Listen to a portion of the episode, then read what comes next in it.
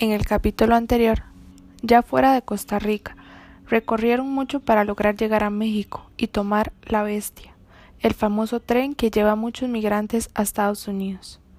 Cuando llegaron a la frontera, fueron vendidos a otro grupo criminal.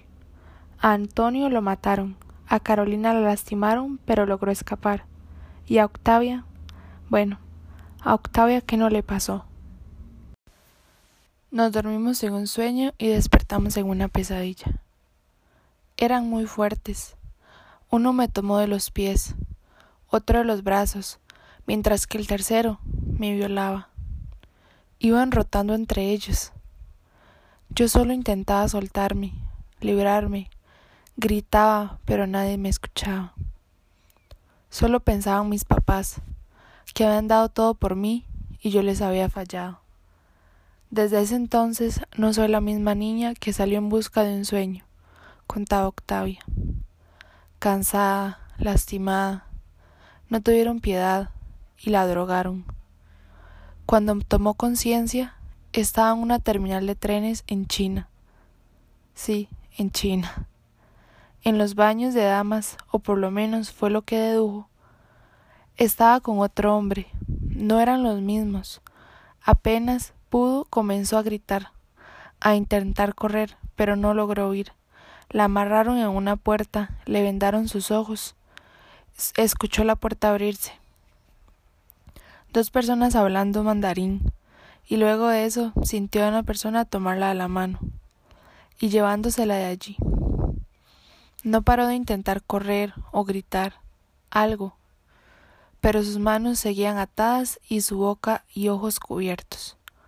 Enseguida llegó a una oficina, donde le quitaron las vendas, la bañaron y la mudaron con ropa nueva. La peinaron y la sentaron en una silla. Esperó por horas hasta que se acercó una pareja. La saludaron y dijeron Hola, vamos a ser tus nuevos padres. Te vamos a llamar Jen. Adecuadamente contestó No, no gracias. Ya tengo un padre y una madre que me quieren mucho. Ya tengo nombre y es Octavia. No pienso cambiar nada de eso. Déjenme salir de aquí. Los señores se miraron y simplemente la ignoraron. Y se la llevaron. Llegaron a una casa, donde le dieron un cuarto y le presentaron a varias personas, entre ellos a un niño, el cual introdujeron como tu futura pareja. Muy confundida, preguntó de qué estaban hablando, a lo que los extraños le empezaron a explicar toda la situación que se estaba viviendo en China y qué tan común era eso. También les dijo que ellos la habían comprado para criarla y por ende casarla con su hijo.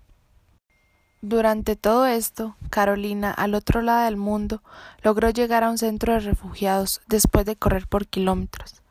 Desesperada, pidió ayuda, contó todo muy rápido.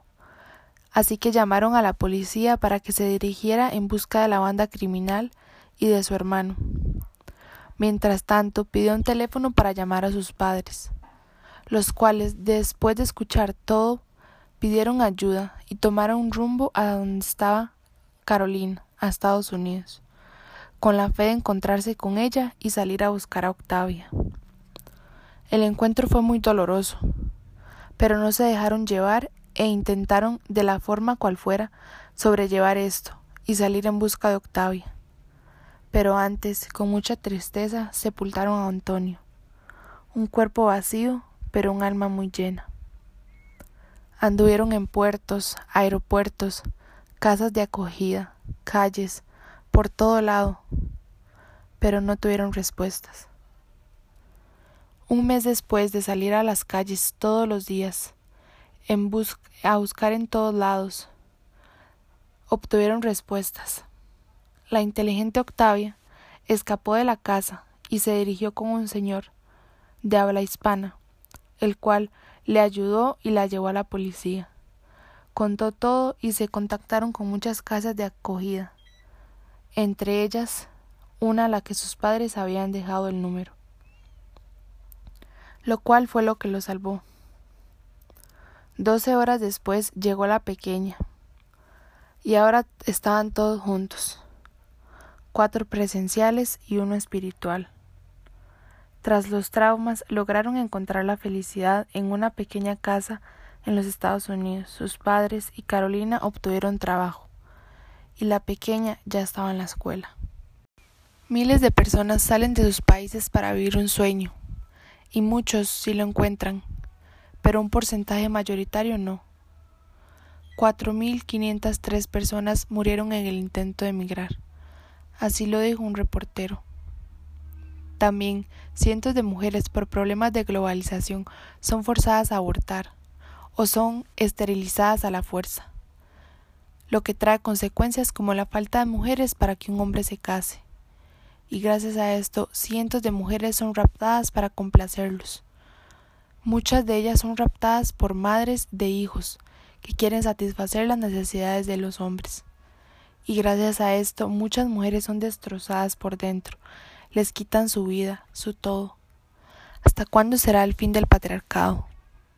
¿Hasta cuándo se controlará la globalización? ¿Hasta cuándo se acabarán los problemas de migraciones?